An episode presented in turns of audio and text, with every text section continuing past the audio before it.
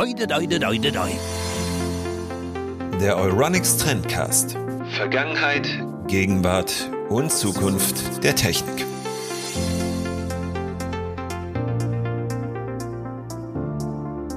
Ja, damit hallo und herzlich willkommen zur neuesten Ausgabe des Euronics Trendcast und wie bereits angekündigt, präsentieren wir euch einen weiteren Redakteur des Trendblog.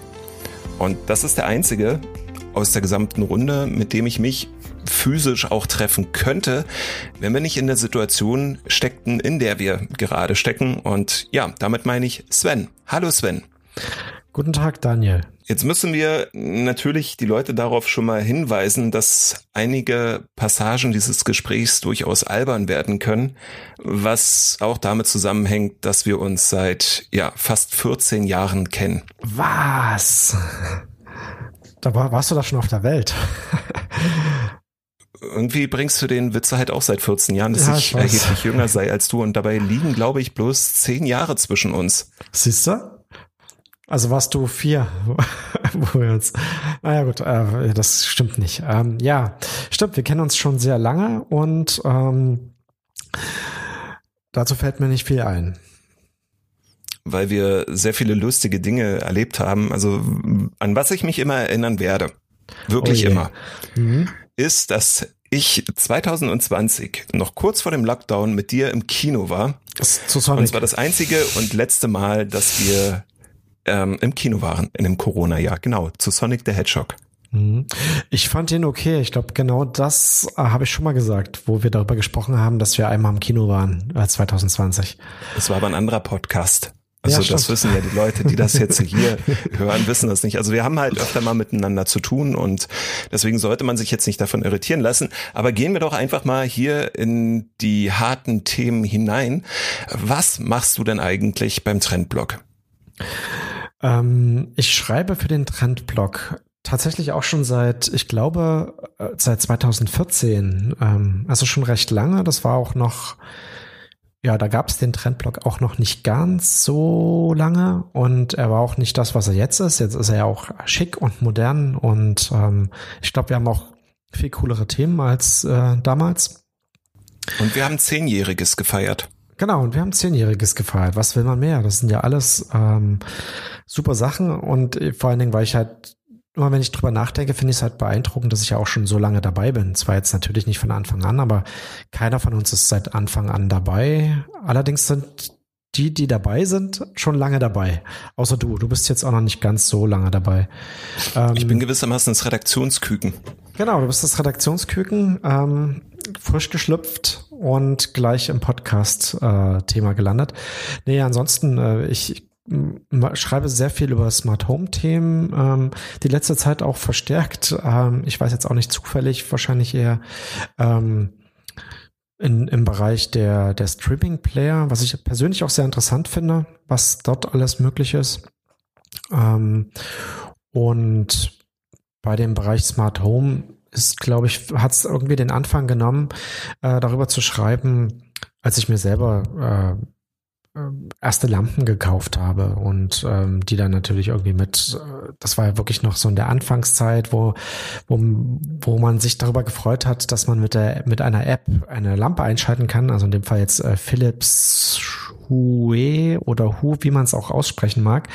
Ähm, das, die Lampen gibt's jetzt noch immer. Es ist alles viel, viel besser geworden als damals und ähm, ja, irgendwie begleite ich das auch mit äh, wie sich die Sachen entwickeln und was es alles gibt. Und ja, auch viele ja, Produkte, die es nicht mehr gibt, das muss man natürlich auch dazu sagen. Also gerade Smart Home, finde ich, ist alles noch irgendwie in Bewegung. Und ja, ich begleite das zum, also als größeres Thema, aber nicht als alleiniges Thema. Genau, das ist auch ehrlich gesagt etwas, was irgendwie seit Jahren als Trend angekündigt wird.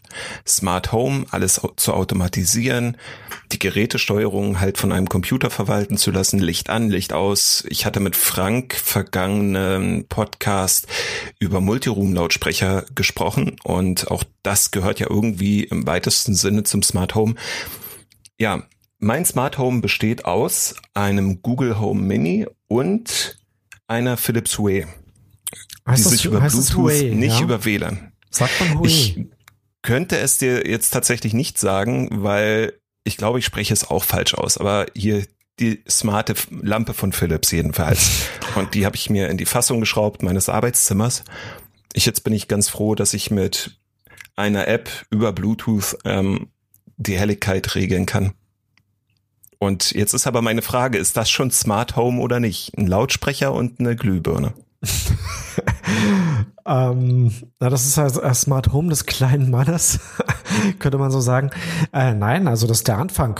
Ich glaube, dass ähm, die meisten fangen mit einem smarten Lautsprecher äh, und oder einer Lampe an und ich denke auch für viele kommt so dieses Aha-Erlebnis, ey cool, ich kann jetzt mit meiner Alexa oder mit meinem Google oder mit äh, einem äh, HomePod oder sowas, äh, kann ich meine Lampe steuern. Ich glaube, das ist so der, der, der Appetizer für die Motivation mehr zu wollen. Und dann sagt man sich, ach, hm, ich könnte mir noch äh, dort eine Lampe und da noch einen Lichtstreifen. Und so fing es ja bei mir auch an. Jetzt ist meine komplette Wohnung. Also es gibt, glaube ich, keine Lampe mehr, die nicht smart ist.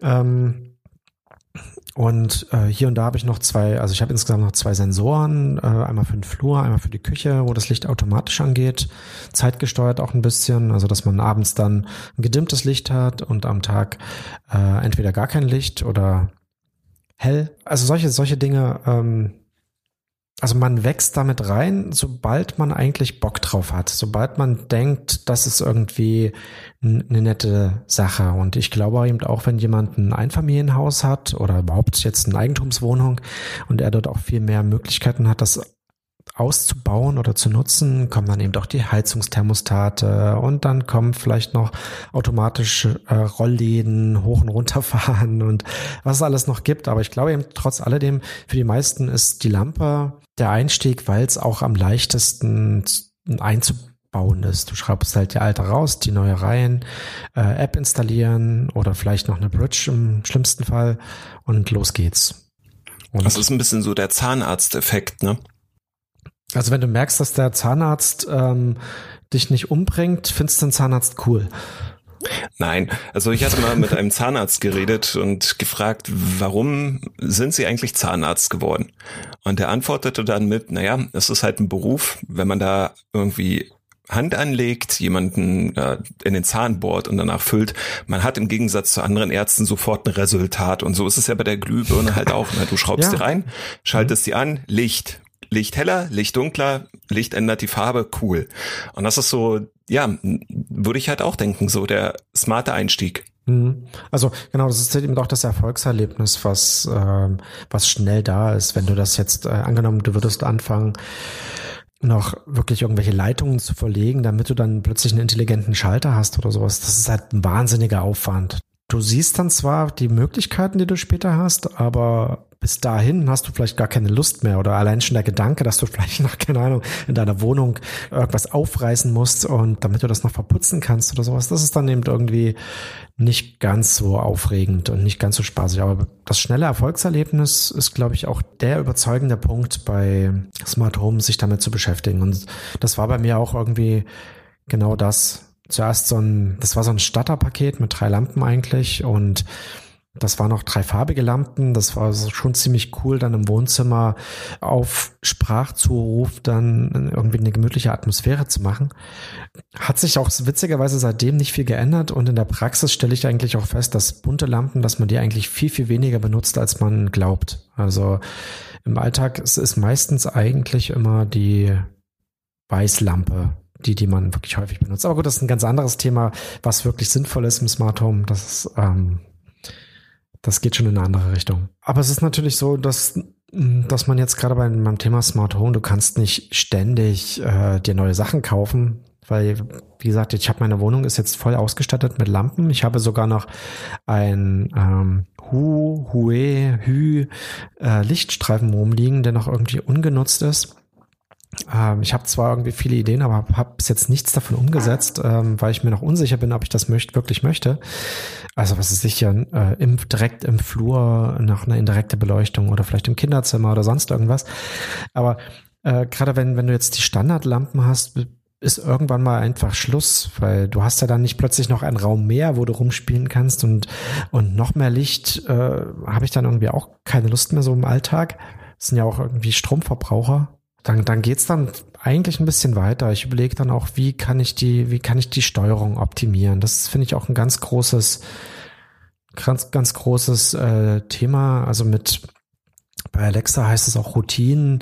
Also wie kann ich Dinge besser automatisieren? Äh, weil wir stellen es jetzt so, also meine Freundin und ich stellen es so im Alltag fest, dass, äh, dass es manchmal auch einfach nervig sein kann, äh, am frühen Morgen zu sagen, keine Ahnung, Alexa, schalt dies und dieses und jenes ein. Und äh, entweder man automatisiert das, zum Beispiel über Sensoren, oder man führt hat eine Routine ein, die dann zum Beispiel drei Lampen, die man jeden Morgen einschaltet, ähm, dann auch so zu steuern, dass das dann mit wenig Aufwand äh, zu dem gewünschten Resultat führt. Manchmal, wir haben jetzt auch, oder ich habe auch zwei Schalter, auch jetzt die Hue, Hue, Hu Schalter, die, die auch tatsächlich im Einsatz sind. Ähm, ich habe ein altes Smartphone, was ich gerade so testweise zu einer smarten Fernbedienung ähm, einrichte, was eben auch relativ gut geht, also teils, teils. Und ähm, also da gibt's viel zu basteln, das macht auch Spaß. Ähm, und wenn man möchte, findet man kein Ende bei Smart Home. Also in der Mietwohnung vielleicht eher, weil ich bin immer noch sehr skeptisch, was so das Einbauen von smarten Thermostaten, Heizthermostaten betrifft. Darf ich das? Ähm, ich hatte mal eine Aussage vom Vermieter, dass das nicht gewünscht ist, aber theoretisch müsste es eigentlich erlaubt sein. Ähm, aber da berühren wir ja jetzt einen Punkt auch, bei dem wir, glaube ich, gar nicht so firm sind. Also das könnte man dann sicherlich mal für einen Artikel recherchieren. Große Idee, große Idee. Ähm, ob das überhaupt halt möglich ist. Also, also möglich ja, das, das weiß ich auch schon. Ähm, ich weiß noch nicht, ob mir mein Vermieter das äh, verbieten darf. Das ist, äh, da würde ich mich jetzt auch nicht festlegen wollen, weil ich das noch nicht recherchiert habe. Ich weiß nur, dass mein Vermieter das sich nicht wünscht, dass ich das tue. Aber eigentlich dürfte er mir oder kann er mir das nicht verbieten. Es läuft ja dann aber eventuell unter baulichen Eingriff. Ähm, ich weiß es nicht. Ja, ich, also wie gesagt, wollen wir uns nicht drauf festlegen. Ähm, vielleicht ist das wirklich auch abhängig vom Vermieter, dass er das unterbinden kann oder sagen kann, ich will das nicht und gut ist. Äh, das, das ist ja auch sowas wie, ich kann nicht einfach in einer Mietwohnung ähm, eine Kamera in meinen an meinen Kling, an meinen Klingelkasten unten einbauen. Das geht halt nicht. Das kann ich, das kann ich, wenn ich eine Eigentumswohnung habe oder beziehungsweise wenn ich jetzt ein eigenes Haus habe, kann ich mir meine äh, Überwachungskamera irgendwo platzieren. Da muss man sich natürlich auch an Regeln halten und an Gesetze. Aber äh, in der Mietwohnung bin ich nun mal zwangsläufig eingeschränkt, was, weil viele Sachen definitiv nicht erlaubt sind und ähm, Somit konzentriere ich mich bei Smart Home schon massiv aufs Licht, weil da kann ich mich austoben und aber eben auch auf die Sprachsteuerung, wo ich eigentlich mich wundere, dass das nicht so schnell sich entwickelt, wie man, wie ich es mir eigentlich erhoffe. Also das sind viele Baustellen, die einfach nicht gut funktionieren, nach wie vor nicht.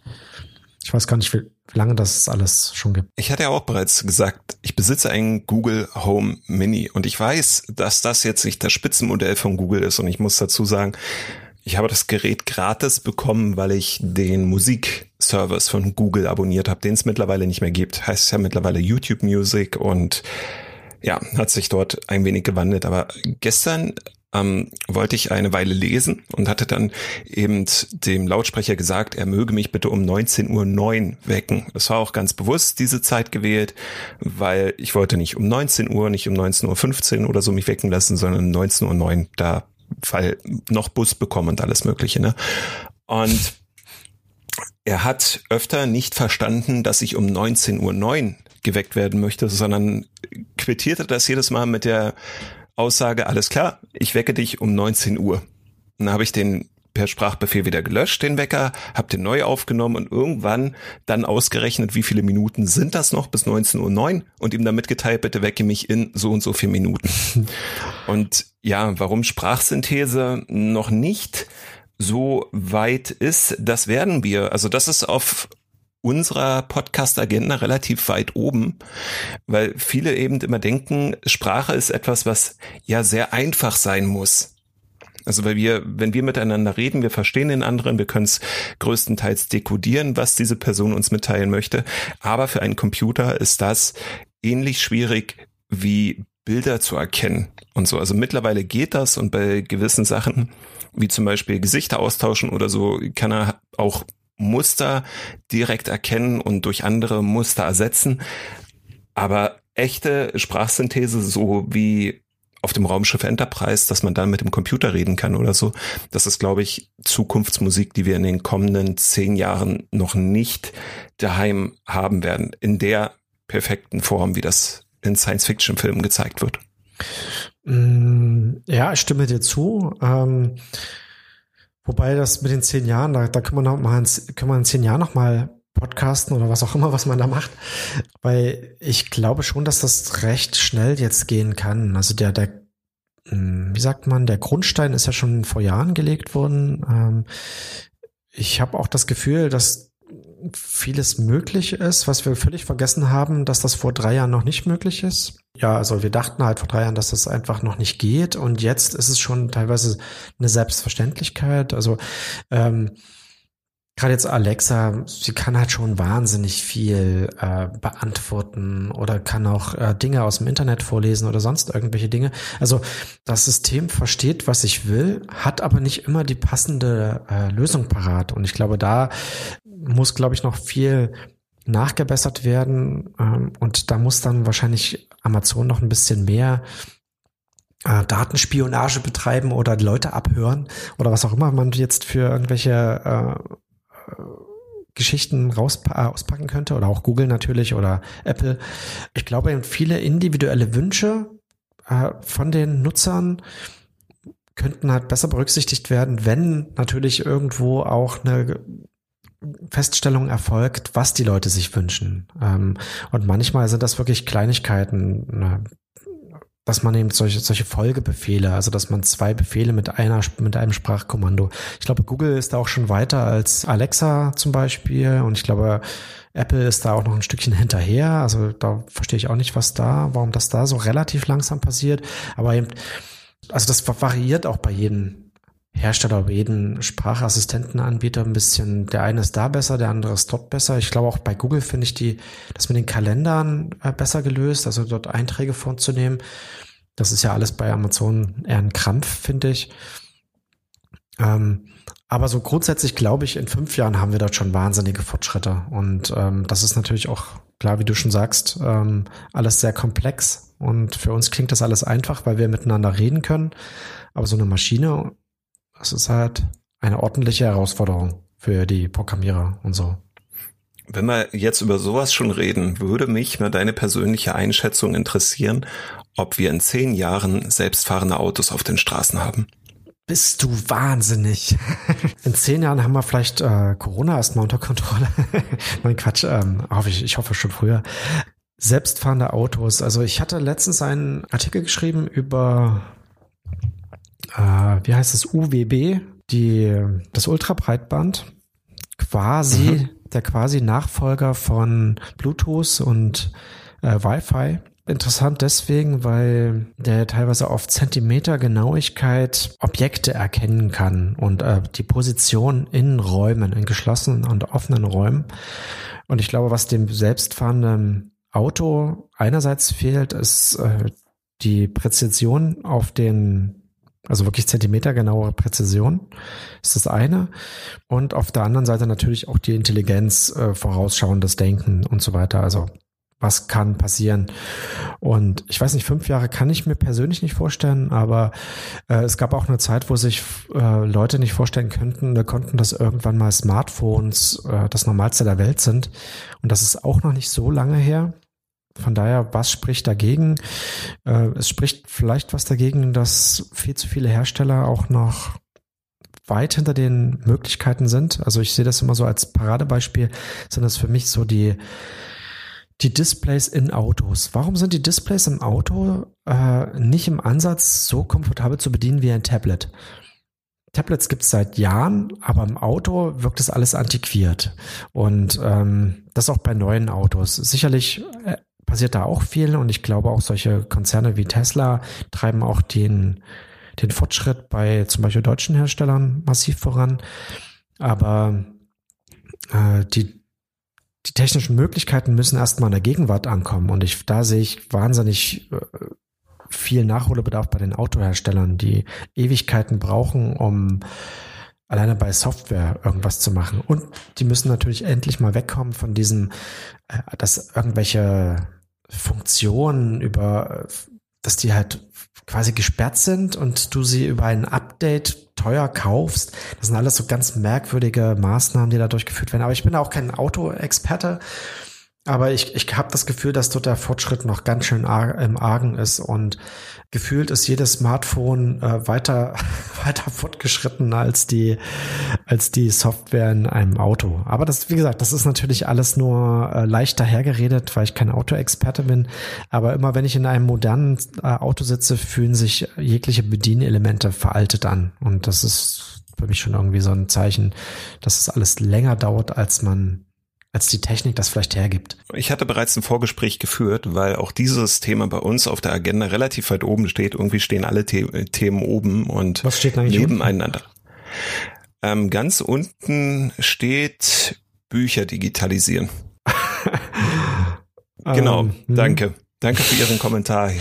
Sven. Mhm. Nee, in Dresden, wo wir wohnen. Ich hoffe, ich darf das sagen, dass wir beide in Dresden wohnen. Man könnte das auch relativ leicht recherchieren, glaube ich, dass wir hier ansässig sind. Ist auch nicht schlimm. Kommt gerne rum auf eine Tasse Kaffee, wenn das hier alles vorbei ist. Mhm. Und hier wird ja auch dieses autonome Fahren mit entwickelt. Und ich hatte bereits ein Vorgespräch mit jemandem, der eine Entwicklung, eine Entwicklungsabteilung leitet. Und das Interessante dort war die Aussage, dass es gar nicht mal so sehr an der Technik krankt. Also man könnte durchaus autonom fahrende Autos auf die Straße setzen, die zu 99, irgendwas Prozent sicher navigieren, keine Unfälle bauen und so weiter. Es gibt mhm. ein ganz großes Problem. Der Mensch. Nein, fast, ja. Versicherung weil es gibt mhm. bislang keine Versicherung, die dagegen, also wenn es einen Schaden gibt, einen Unfall, Verletzte, im schlimmsten Fall Tote. Du kennst ja dieses Dilemma, dass man so philosophisch versucht zu ergründen, ein autonom fahrendes Auto hat nicht die Möglichkeit, rechtzeitig zu bremsen und zwei Hindernissen auszuweichen und muss sich entscheiden, ob es jetzt die jungen Menschen mitnimmt oder die alte Frau. Mhm ist so ein Gedankenspiel, das öfter mal zu lesen ist. Und daran krankt das wohl. Ne? Also die Software so weit zu entwickeln, dass Versicherer sagen, das ist so sicher und so gut, dass es uns dieses Risiko auch wert ist, ein solches Produkt zu versichern gegen solche, ich nenne es jetzt einfach mal technisch Schäden. Mhm. Das ist das große Problem. Also ganz viel von Smart Home. Ich meine, ich habe jetzt noch nicht davon gehört, dass eine Philips Way irgendjemand getötet hätte oder dass Google Home Mini durch irgendwelche hohen Frequenzen ähm, das Gehör von jemandem zum Platzen gebracht hat oder so. Aber bei einem Auto, was halt ein sehr sensibler Gegenstand ist und auch ein sehr gefährlicher, weil theoretisch kannst du damit ja jemanden einfach über den Haufen fahren, da rechnen sich natürlich die Versicherer das Worst-Case-Szenario aus und da sie nicht wissen, wer dafür aufkommt, ähm, also sie definitiv nicht. Die Autohersteller selber wollen das Risiko auch nicht schultern. Der Softwarehersteller möchte das ebenfalls nicht und so weiter und so fort. Das heißt, solange wir diese Fragen nicht geklärt sind, werden wir autonom fahrende Fahrzeuge nicht im Straßenverkehr erleben. Hm. So die bisherige Aussage.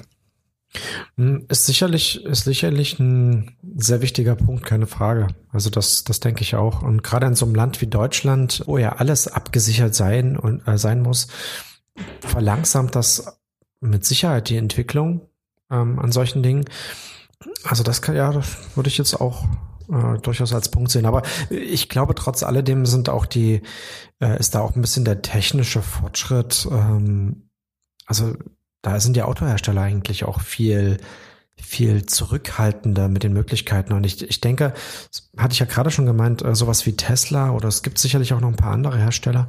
Ähm, sie üben Druck auf den, auf die kompletten, auf die ganzen Autohersteller aus, ähm, dort auch mal ein bisschen Gas zu geben äh, und auch vielleicht ein bisschen innovativer zu denken. Also vielleicht wird nicht das autonom fahrende Auto ähm, in, das werden wir vielleicht nicht in den nächsten fünf Jahren sehen, flächendeckend ähm, und überall, aber vielleicht irgendeine so Art Teil autonom fahrendes, also dass ein Auto vielleicht auch erstmal äh, unterstützend hilft, äh, Empfehlungen geht. Aber das hast du doch bereits. Du hast doch bereits Spurhalteassistenten, Einparkassistenten ja, klar, und so weiter. Klar, aber da kann es ja durchaus natürlich, äh, vielleicht kannst du aber auch noch weitergehen Richtung kreative äh, Reaktion, ja, oder vielleicht würde man, keine Ahnung, nehmen wir mal so ein, so ein Beispiel. Ich weiß nicht, ob das heutige Autos können, aber nehmen wir mal so ein, so ein sowas, äh, du fährst auf der Landstraße in der Nacht, äh, ein Reh läuft über die Straße. Du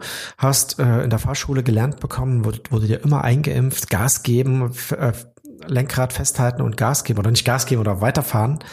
Ähm, vielleicht würde aber ein intelligentes äh, System, was auch mit Sensoren ausgestattet ist, vielleicht würde es eine Vollbremsung in der in dem Moment empfehlen, weil weil es halt sieht, hinten ist nichts, die Straße ist frei, es ist trocken, der Bremsweg kann sofort innerhalb von Bruchteilen einer Sekunde berechnet werden und das Bremsen ist in dem Fall die bessere Situation, während der Mensch vielleicht anders gehandelt hätte. Ähm, und somit bleibt das Reh heil und das Auto heil. Also das ist jetzt nur mal so ein fiktives Beispiel. Ja. Ich weiß nicht, ob es da schon was gibt. Ich glaube es jetzt irgendwie nicht.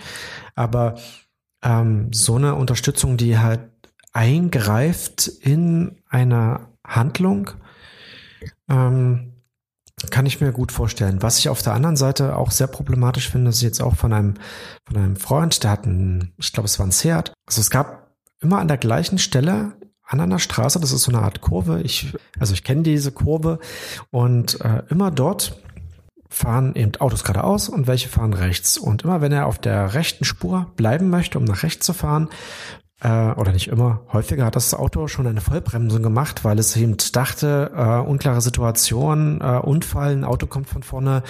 Also äh, hat jedenfalls diesen, diesen Bremsmechanismus eingeschaltet, der auf irgendwas schließen lässt. Also das ist, ähm, hatte er auch dann auf der Autobahn, hatte er das auch mal erlebt und das fand ich halt schon ziemlich krass, weil, ähm, weil das Auto halt reagiert hat, aber nicht so, wie es hätte reagieren dürfen. Und ähm, ich glaube halt mit solchen Technologien wie UWB oder ähm, anderen Sachen, die vielleicht noch kommen, kann das alles viel präziser werden und mit sicherlich mit künstlicher Intelligenz äh, kann da auch noch einiges viel genauer werden und dass eben das Auto nicht selbstständig abbremst, sondern nur dann abbremst, wenn es aus drei Milliarden Parametern das wirklich Beste für die komplette Situation für alle Verkehrsteilnehmer berechnet hat das ist ja eigentlich irgendwie der nächste Schritt, dass das auch gut funktioniert. Ist ja jetzt derzeit äh, noch nicht ausgereift. Und bis dann das autonome Fahren irgendwann ist, das ist vielleicht dann doch etwas später und das intelligent, die, die intelligente Unterstützung, die wirklich unterstützend ist, die ist halt ein bisschen früher. Werden wir sehen. So, werden wir ähm, sehen. Ja, bevor genau. wir jetzt, be bevor wir jetzt ja. zum Ende kommen, biete ich dir das an, was ich Frank auch angeboten habe, weil ich dich ja jetzt die gesamte Zeit über mit Fragen löcherte. Äh, drehen wir den Spieß einfach um. Welche Frage soll ich dir denn heute beantworten? Kann, kann man das, was ich erzählt habe, auch noch kürzen? ja, ähm, das wird natürlich gekürzt. Ja, gut. Nein, okay, ich stelle dir eine richtige Frage. Wenn du, wenn du jetzt äh, darüber nachdenkst, wie dein Zimmer, dein Wohnbereich aussieht, was würde dich bei Smart Home noch reizen? Also gibt es da irgendwas, wo du sagst, das gibt's zum Beispiel noch nicht oder das habe ich mir noch nicht zugelegt und würde mir gerne zulegen? Gibt's, also reizt dich Smart Home so als Thema für dich? Als Thema an und für sich ja, aber nicht vollständig. Also ich mag, so antiquiert wie das klingt, immer noch das Gefühl, Sachen selber zu machen. Ich brauche auch nicht meine Kaffeemaschine zu automatisieren oder so. Was mich allerdings reizen würde, weil ich Besitzer zweier Katzen bin. Ich bin Besitzer zweier stolzer Katzen, nicht stolzer Besitzer, sondern ja, es sind stolze Katzen. Habe ich das bereits zu Jürgen mal in einem Gespräch gesagt, ich würde ganz gerne Raspberry Pi einsetzen und die Futterstelle automatisieren, weil die Viecher in der Nacht öfter mal abgehen und dann darum betteln, noch Nachschub zu bekommen und das hätte ich ganz gerne aus Gründen des gesunden Schlafs automatisiert. Aber ansonsten sind einige Projekte in der Pipeline. Smarter Spiegel mit Raspberry Pi Zero, wo ich mir dann die Zeit, das Wetter etc. anzeigen lassen kann. Mhm. Ein Weltenempfänger möchte ich jetzt noch bauen mit Hilfe eines Raspberry Pis, wo es auch unfassbar tolle Projekte gibt. Aber ich weiß nicht, ob das jetzt äh, so in diesen Bereich reingeht, das alles wirklich zu automatisieren. Also die Idee dahinter ist ein Weltenempfänger, also ein Radio, mit dem man auf alle möglichen Radiokanäle zugreifen kann, per Sprachassistent zu steuern. Dort gibt es ein paar nette Projekte für Raspberry Pi. Und da würde ich mich ganz gerne daran versuchen. Aber der Reiz an und für sich, naja, ich kann das Licht an und ausmachen per Handy und dim. Das ist erst einmal genug und wenn mir danach ist, dann versuche ich Google Home Mini dazu zu bewegen, die korrekte Uhrzeit einzustellen, zu der ich geweckt werden möchte. Das, das wäre ja schon mal ein Fortschritt. Das wäre ein Fortschritt, genau. Okay, Sven, damit belassen wir es. Aber, aber ich wollte doch ganz kurz äh, noch am Schluss ähm, hinzufügen. Ich bin auch der Meinung, dass äh, ein Smart Home zwar irgendwie schön ist und äh, toll, aber das heißt ja noch lange nicht, dass alles automatisiert äh, sein muss. Also beispielsweise die äh, eine automatisch funktionierende Kaffeemaschine finde ich irgendwie, das reizt mich null. Also ich, ich mag es schon, äh, den Kaffee in die Filtertüte zu machen und dann das in meinen zu meiner Kaffeemaschine irgendwie zu bringen und das einzurichten und auch zuzugucken, wie das Wasser. Ich habe eine sehr schöne Mocha Master Kaffeemaschine äh, und zuzuschauen, wie das Wasser auch äh, verschwindet äh, und daraus Kaffee wird. Das sind ja auch Dinge, die man die man nicht wegrationalisieren sollte. Ich finde es, was ich halt schön finde, sind manchmal, gerade was weiß ich, wenn du einen längeren Flur hast oder ich habe das jetzt zum Beispiel gesehen bei meinem, na, bei meinem Kind, äh, wenn der Flur dunkel ist, findet das Kind das erstmal komisch. Wenn das Kind allerdings den Flur lang läuft und das Licht schaltet sich an, ist irgendwie der Weg zum Kinderzimmer für das Kind angenehmer. Also das sind einfach Sachen, äh, um den um den Alltag angenehmer zu gestalten, aber man sollte nicht alles automatisiert machen. Ich halte auch solche Zukunftsvisionen für äh, unrealistisch, weil ich glaube, wir Menschen, wir mögen ja auch, wir mögen es ja auch, Dinge selber zu machen. Und äh, von daher, Smart Home sehe ich immer als Erweiterung und als neuer oder als Komfortgewinn, ohne dass man automatisch irgendwie gar nichts mehr macht. Irgendwie doof. Genau, da sind wir dann auch bei so einer Zukunftsfantasie, die wir vielleicht irgendwann mal vertiefen können, bei der Zeichentrickserie Die Jetsons, bei der das alles so ablief, aber die haben halt auch fliegende Fahrzeuge gehabt und ähm, das können wir ein andermal besprechen. Sven, ja. ich danke dir, dass du dich vorgestellt hast. Hoffe und freue mich auf weitere Gespräche mit dir im mhm. Rahmen des Euronics Trendcast. Also sonst auf keinen Fall, ne? Sonst auf keinen Fall. Ansonsten hassen wir uns ja, ja mittlerweile, aber das äh, soll man im Gespräch ja nicht anmerken. Damit bis zum nächsten Trendcast. Bleibt gesund, bleibt zuversichtlich. Bis dann. Wiedersehen.